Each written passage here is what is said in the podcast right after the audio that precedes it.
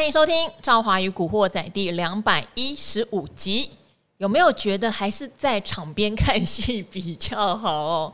上个礼拜五特别有跟大家提说，短线利多会造就短线反弹，但是短线反弹大家就要知道，别想要赚饱，有赚到就好。如果没把握，场边看戏也不错。真的，每次遇到周末看到美股的震荡，就觉得哇，幸好最近没有什么动作，因为一天大涨一天大跌。虽然今天是开低走高，可是光是早上在十二点之前，我想就已经让大家受尽煎熬。唱一下李佳薇的煎熬，都唱不上去了，唱不上去了哦！你看哦，连我们的星期五男伴现在都换到星期一，啊、就是早点作息乱了。没有，不是作息乱，啊就礼拜一快点讲完，那那个礼拜就开始休息，有没有？半夜不用看了。好，因为如果大家知道，哈，先介绍你出场了哦，我们的总务股长阿格力。哎，大家好，大家好。好，跟阿格力的关系现在越来越紧密了哈。不要一直对外宣传我们下半身的关系，好不好？他开始下半身连在一起。连在一起，因为阿格丽他也很始终，从上次国安基金进场到现在，都有提醒大家，基本面其实没有好转的迹象。欸欸。其实这不容易，因为国安基金进场嘛，大家会解读成这个利多，而且确实往上涨，你还要坚持说，哎、欸，这个就只是一个反弹，确实需要勇气哦。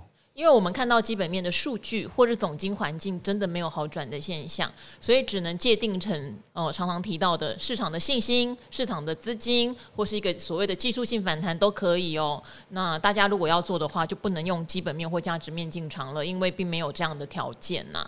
好，那今天的话呢，又有一些新闻，所以看得到台积电今天是涨不动的，虽然其他的公司在拉下影线哦，连最弱势的 IP 股。今天都拉了蛮长的下影线，好，可是为什么台积电涨不动呢？因为上个礼拜五哦，又有一则新闻了，就是有一家公司哈，在纽约啊，它是叫做嗯，应该叫 Daedalus 哦，叫做戴达斯或戴达勒斯，就是都有这样的翻译，是一个希腊神话中的神哦，是一个著名的工匠。我去查了一下哦，取这个名字很装逼 这样子。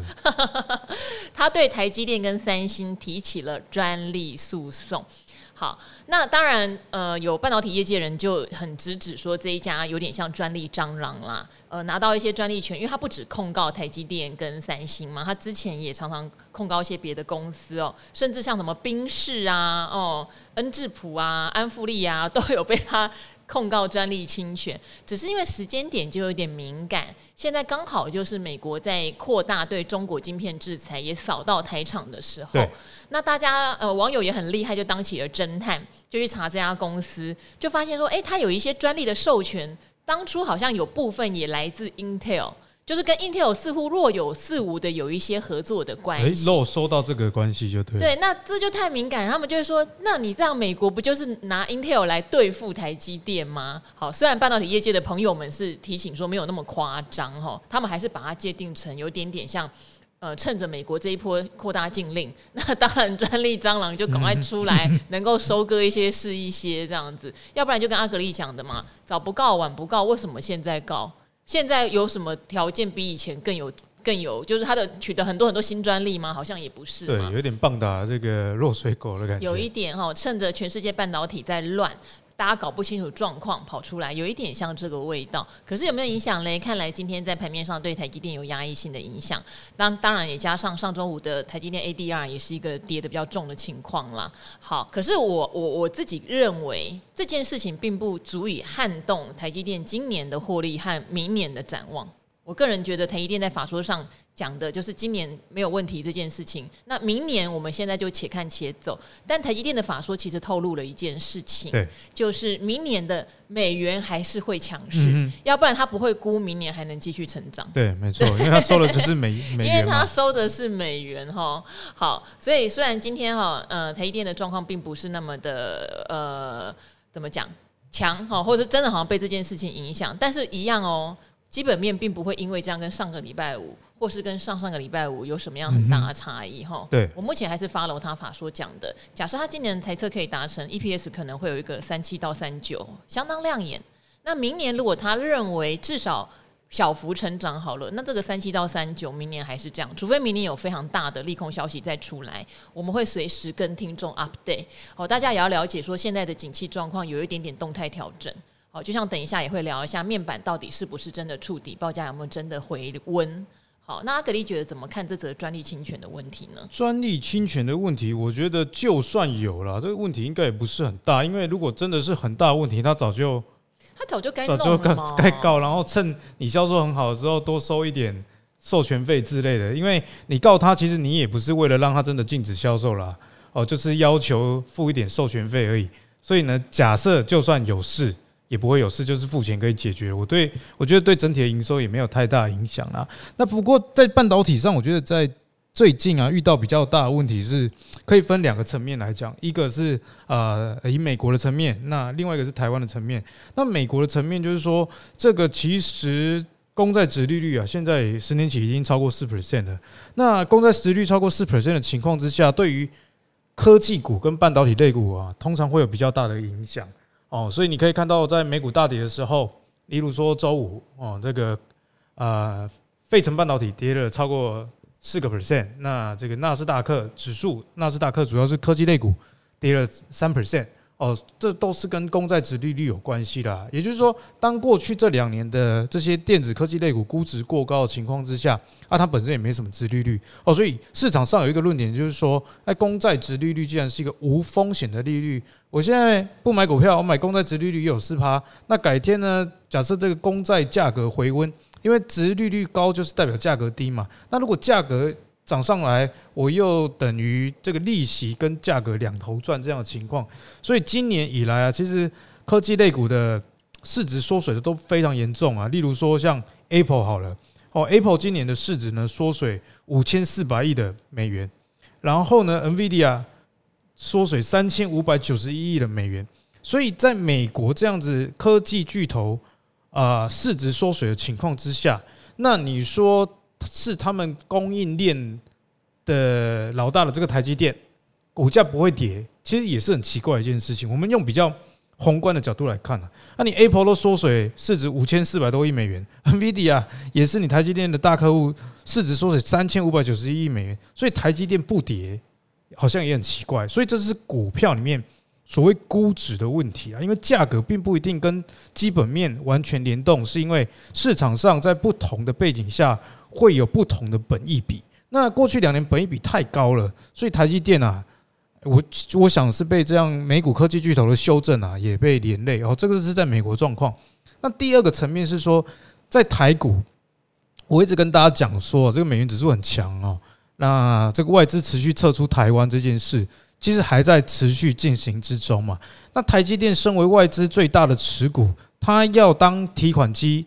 不找台积电，那不然要找谁？哦，所以这台积电其实是一个估值跟筹码的问题。基本面上啊，现在的本益比，你如果以 EPS 三十块来一年来计算的话，假设今年能赚三十，那现在本益比大概十三倍多。你以过去几年来看呢，我有大概看一下，大概是二零一六年以来本益比估值的低点哦，本益比估值的低点，但不是说不会继续修正啊，只是说你如果是长期投资，你现在正想要存台积电的人。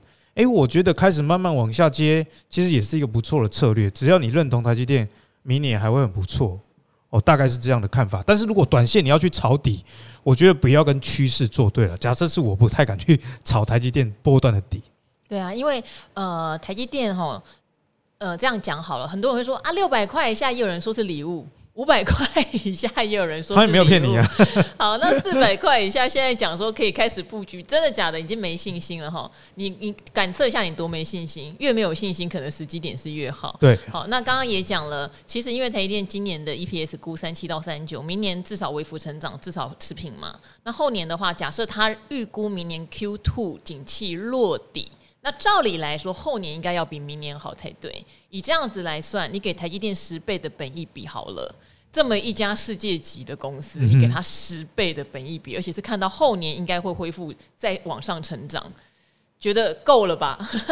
再下去的话，以价值投资来说，都觉得真的有价值。对，其实赵华，您仔细想一下，我们在今年以来讲到讲到台积电哦，其实我都一直觉得说，诶，我没有那么乐观。我表现出来应该是这样，但这是我第一次在今年说，哎，我觉得台积电长期价值已经浮现了。好，所以有人会讲说啊，会不会跌到两百多啊？我是觉我是搞不懂啦，除非真的是全世界的。就是超级大崩盘。对，我不敢说不会，嗯、我不敢说不会。可是以它的获利状况来说，我会觉得两百多，现在我真的是不知道怎么算的，不知道怎么才能算到这个数字哈。好，那第二点当然是大家看到今天报纸斗大的头条哦，面板的报价在十月下旬有机会做调整。那这个事情我也去问了。真的是面板的大咖了，然后，然后那他说确实哦，因为是大陆这边发动的，大陆的面板厂，因为在全世界大陆的面板厂还是有占有一个一定的地位嘛，对，就发动要调涨。他说不过只有少数的产品线有机会，那也要看客户买不买单。最重要的是，现在面板厂的价动率都还蛮低的，所以就算部分的产品调涨的话，对获利的挹注其实并没有没有那么大。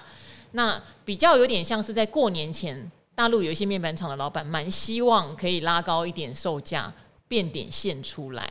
可是你说是不是就此呃拨云见日了？是不是就此已经全面触底，要全面翻扬了？那都还没有看到这样的迹象。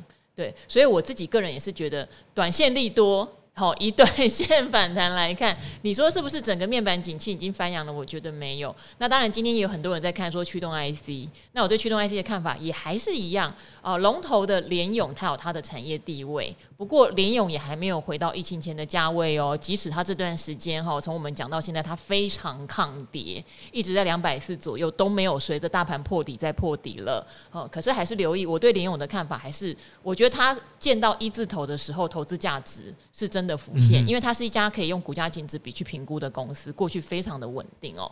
好，但是其他那这一波涨了十倍上来的驱动 IC，即使今天有大涨七趴到涨停板，我还是比较保守哦，我还是比较保守哦，因为面板不是全面落底回温，没有哦。短线的利多就以短线的反弹来看，这还是我对面板的看法。我觉得刚刚赵华讲的联咏，我也觉得蛮认同的啊。就是说，假设股价真的有一字头，那确实是一个比较哇比较可以乐观的时候了。因为诶，也以联勇当例子啊，我觉得大家如果手上有一些什么，因为最近也有很多人问我什么封测股啦，什么超风啦，那喋喋不休等等这些问题，其实我觉得最大原因还是在于说，大家没有用。这个疫情前的 EPS 去估值，你如果用疫情前的 EPS 去估值的话，你就会明白他们到底在跌什么。哦，例如说联咏疫情前的这个 EPS 大概就是十块、十三块哦，这样子的一个公司啦。那你给他一个十五倍的本益比，诶，那刚好就是就一字头嘛。哦，那大概介于一百五到两百之间。哦，所以如果真的有办法跌到过去本益比的水准，那过去本益比的水准，你要用过去 EPS 来作为基准哦。所以今年联咏的 EPS，我觉得有可能之后还有更低的一个可能哦，不太像今年啊，上半年还有机会赚这个三十二块这样的状况哦，应该还是会持续衰退。但是从股价上来看，确实有止跌这样一个味道。但我觉得在熊市里面，千万不要用股价止跌来判断利空是否出尽。对对对，哦，这是很可怕的一件事情。因为明年的 EPS 结出来，你还不确定市场的反应是什么。对，它可能已经反映今年了，但明年不知道。没错。哦，所以如果你手上有套牢一些电子股啦，或者是你想抄底一些电子股，对于估值的部分建议啊。你用一七一八一九去看，可能会比较客观。对，好，那有一些公司哈，就是大家会觉得，哦哟，它从两三百、三四百杀下来，已经杀这么深了，但是离他们历史的股价还相当远哦，因为是涨十倍，不是涨两倍而已哦。这些都是要提醒大家的。当然，短线上它可能会弹哦，要去抢弹的人也一样哦，谨记着手脚要快，而且要赚到，不要赚饱。要想清楚这件事情，现在做什么决定都还是风险蛮高的。嗯，对。哦，那当然，最后还有一个景气循环股就是货柜航运了。哦，以前是大家轮番吹捧啊，然后即使有出报告，好像也不会重挫。但最近已经不是，最近只要谁出一个报告，哇，就重挫哈。加上这个上海集装箱指数已经是连十七跌了吧？对，连十七跌。对，那凯基投顾出了一个报告，就认为说。货柜航运会提早转盈为亏，时间点是二零二四年。那当然，明年的话，基本上大家都已经下修货柜三雄都 EPS 了嘛。本来想说，哎，明年是不是可以赚个十几二十块？没有，现在都个位数哈，八块七块都有人估。然后二零二四年又有可能变成亏钱的公司。今天货柜三雄又重挫，只是重挫，跌停板没有锁死，所以也会有人抱了一线希望。觉得是不是一个触底的象征？但是触到现在，我有时候就很担心啦。就是每一次底都不是底。对对，我觉得这个凯基啊，真的是很狠，直接说这三家会亏钱呐、啊。那我二零二四年啊，对，二零二四会亏钱。那我站在一个比较中立的角度去看这件事情哦，我觉得在股价很好的时候，大家都会过于的乐观。例如说，我们回想去年航运动辄一百两百以上的时候，大家是估怎么样？未来几年还是会持续赚，那跟你说呢？因为未来的船只的供应跟需求之间不会像过去的失衡。那时候的故事是这样子的。那现在股价已经跌到这里了，大家又讲另外一个故事，就是说啊，他可能会亏钱哦。所以我觉得说，投资人真的是 不傻子。你如果还记得阿格力讲的这一段哦，去年到现在航海王整个市场上的传闻，那我建议大家该怎么做呢？我建议啊，自己眼见为凭啊，不要看别人说什么哦，那就就听哦。教大家，例如说航运，我们要想哦，过去两年狂飙，它的背景是什么？它的背景就是，哎，比方说准班率非常非常的差，船都到不了，因为塞港嘛。嗯。那这个到货的天数啊，这些也都在延误，所以呢，建议大家可以上网去看世界各个主要港口。准班率的情况，我举一个例子，洛杉矶港。洛杉矶港是美国最大的的这个港口，吞吐量非常的大。洛杉矶港啊，现在准班率啊，一直的在提升啊，然后这个延误天数也一直的在下降。所以过去推升运价指数上涨的原因，现在已经逐渐的在改善之中。所以当这个原因被改善了之后，运价指数连续十七跌哦，我说的是上海集装箱指数，这个就不难去想象了。那景气循环股记得最重要的哦，都不是它现在 EPS 多少，明年 EPS 多少哦，也不是什么它的配息多少，最重要大家眼前哈，其实比较确定的就是报价而已。那报价现在是连十七跌嘛，那你都知道它是景气循环股了。哎，造好景气循环股，所谓的景气就是说它不会一时半刻之间。改变可能就三，以前都是三年一个循环，对，好，甚至有的原物料大行情是七年一个循环，所以现在诶，这个报价开始下跌啊，可能你要它马上反转，除非世界又出了什么大事的。假设没有外在的因素之下，现在准班率都在提升了。然后另外一个观点是说，像欧美的消费者信心指数都很低哦，那消费者信心指数很低，那像欧洲的零售销售。不管是是食品啊，或者是一般的消费用品，都在年减，都是双位数以上的衰退。在这样的情况下，运价如何攀高？哦，因为港也没有那么塞了。那这个货柜要运的是商品，那消费者信心不足，也没有买那么多东西。零售商的生意也不好，啊，零售商生意不好，他也就没有补货需求。哦，所以总结来说，这样讲完一大串，货柜航运呢，我讲的是报价哦，哦，航运。指数的报价没有乐观的理由，那只要运价指数没有往上涨，你想要个股有多好的涨幅，这个也是难上加难啊。好，那如果你真的觉得说啊，真的会什么落底反弹，那建议看一下全球最大航商马士基的股价。如果马士基有办法止跌回升，那你再相信这件事也还来得及。可是马士基今年以来啊，空头的走势也还没有改变。哦，所以种种的因素，不管是股价啦、筹码啦，哦，或者是产业面啊，都没有一个航运乐观的理由。好，那这边的话，我们也来回答那个听众的问题哦。有一个他有关心那个幸福哥。我这边也帮大家解读一下，因为可能有人之前没有 update 到幸福哥的状况，也有到理财达人秀留言说好久没看到他哦，因为幸福哥身体有点不舒服，在休养，在休养中，那大家就多给他一点祝福哦，希望他早日康复哈，早日康复的话就可以回到我们的理财达人秀跟赵怀宇古惑仔了。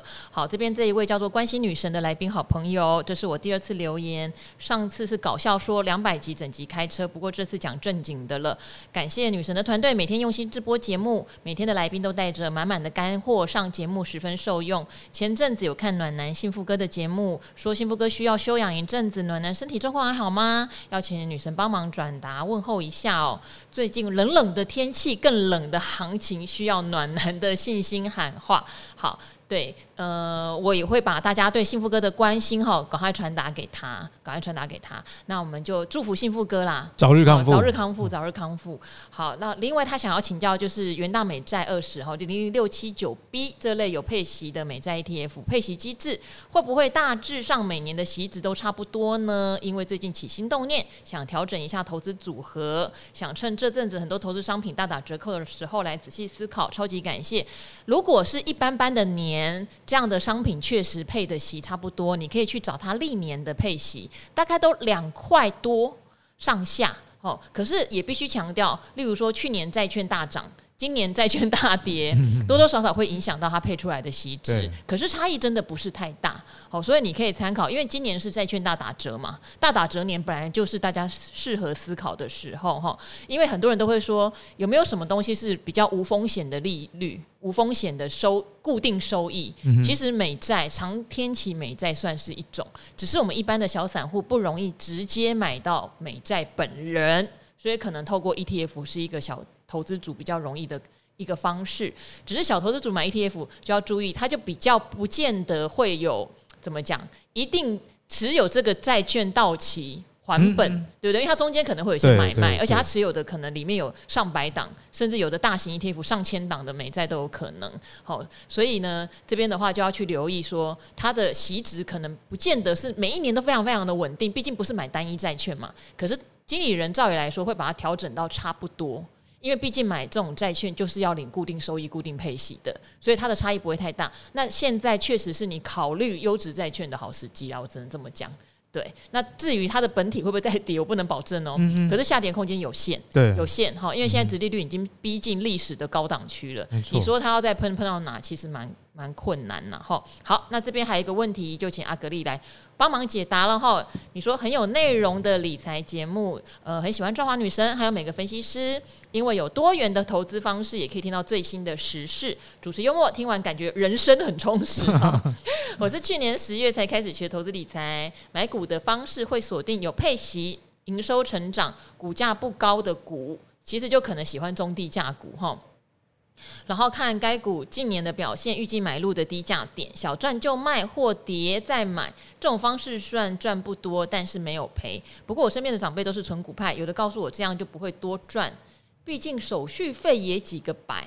好，但是做波段的人手续费才花得多啊，存股是比较不花手续费的，对，对不对？然后所以像股鱼才会有那种。账户被冻结，因为人家赚不到他的交易手续费，太恶劣了，这个太恶劣了，对。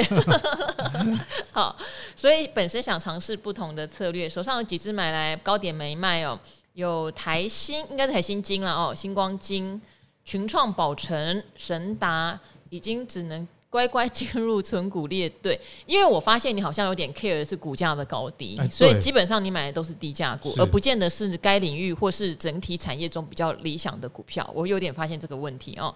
其中神达是因为看到它都是好消息，今年七月以后营收成长，期待第三季能涨上三十以上，只是这几日常出现低价。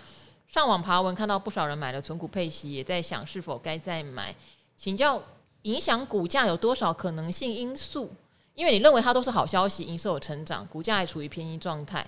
好，要请教我们这个最实在的赵华女生跟分析师解惑。很简单的说啦，就是神达它过去的获利大概就是两块钱上下，对，两三块这样。它去年有业外，所以去年看起来收收益比较好。去年，其实全世界的公司看起来收益都很好。它去年 EPS 是十块。啊，因为如果是去年十月加入投资理财行列的话，说实话，你很多股票应该会买在相对高点，嗯、不见得是最高点，但可能都是相对高点。对对，所以去年如果你要做存股策略，确实就要长时间的来看。加上我们刚才看到你的这些股票，大多数啦，你选择的是低价，而不是选择它的强劲成长性。没错。例如说，以金控股来说，台新金跟星光金可能不会是我们优先选择的标的哦，只是因为他们两个股价特别低。对对，所以这个观念可能我觉得还是要再想一下，到底问题出在哪里。嗯、那至于神达，我们刚才有研究了一下哈，我就请阿格力帮忙回答喽。好，那一样的逻辑啦，神达这种也是电子股嘛，所以你去年它的 EPS 多少，这种基基本上是不用看的。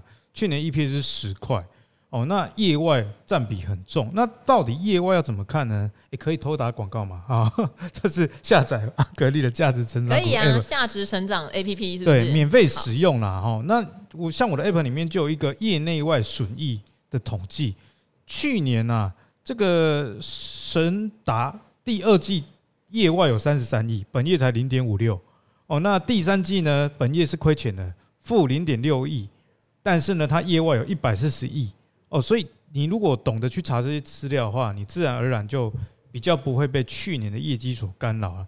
那看起来呢，这位同学他是没有被去年的业绩所干扰，因为他没有提及什么去年 EPS 的事情，很高啊什么的。对对对，他讲的是说营收成长。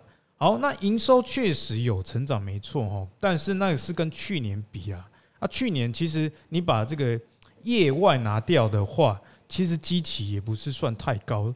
像这个去年的第一季、第二季、第三季。加起来本业都是亏钱的，只有第二季单季本身有赚而已，一跟三都是亏钱，所以今年呢，这个前三季的营收比去年好，这个好像也还好，没有什么了不起。那到底该怎么看呢？我习惯啊，你今年如果是买电子股的，你就看说，哦，那这个比方说第二季税前的净利有六点三六亿，那跟过去疫情前的第二季来相比，诶，你会发现说。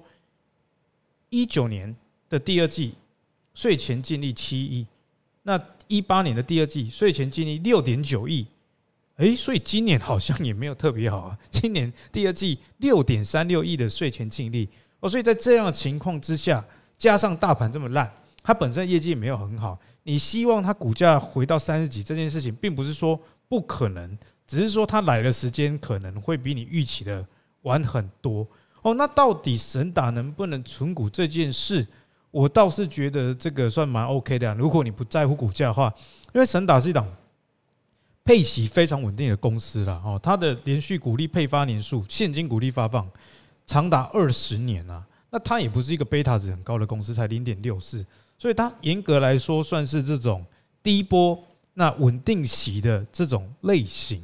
哦，所以如果呃你你想说没有回到三十块，你就放着领息，我倒也不是觉得不可以啦。但是如果你是想要真的资金啊去买到一些好股的话，或许买股的策略要有点改变。就像赵豪刚刚讲的，诶，买新光金、台新金，好像都买一些比较相对低价的。好像你如果看理财达人秀，阿格力今年金控股唯一指名，哦，连网友都说阿格力攻永丰金呢。结果事后证明，看永丰金是今年金控股。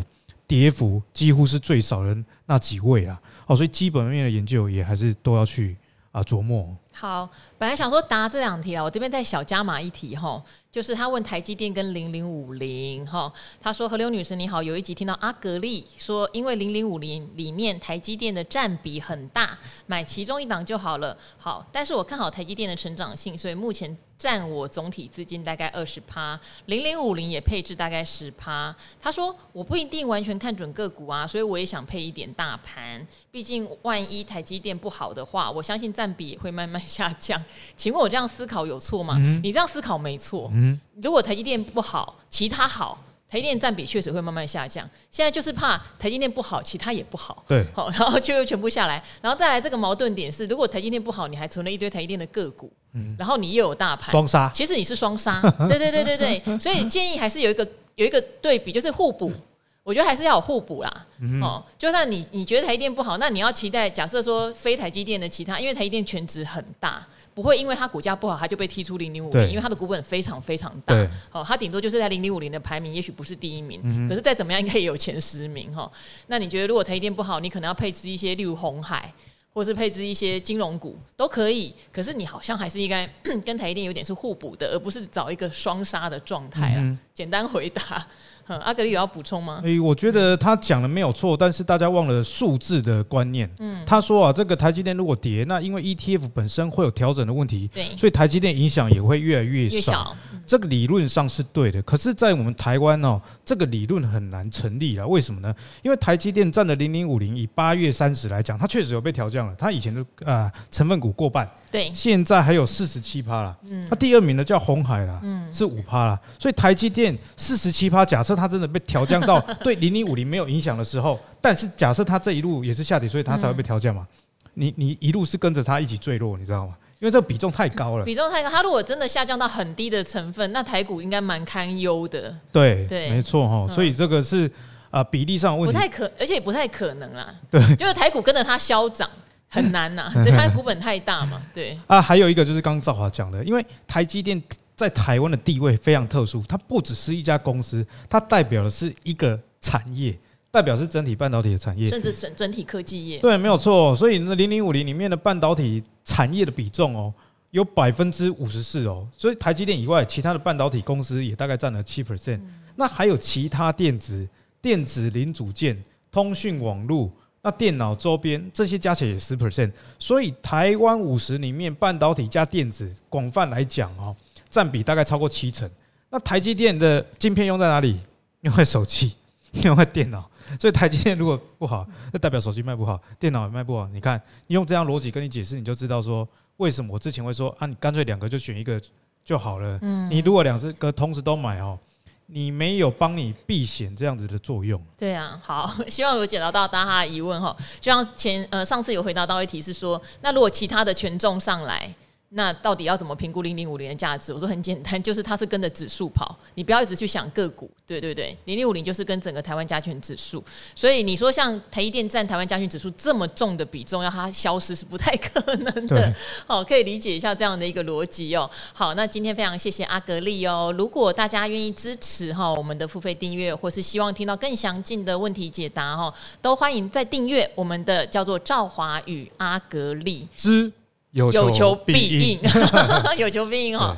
我们会在里面把大家的问题很详细的就是做说明。例如说，很多人会问啊，我要不要借房贷来买高息型的商品哈？然后用这个息再来付我的房贷，到底这样有没有用？很多人在问，这个我们也会在我们的付费单元好好的来详尽帮大家算一算哦。那我自己是觉得说，这个赵华与阿格力的有求必应这个 Podcast 的付费订阅，在回答问题的部分。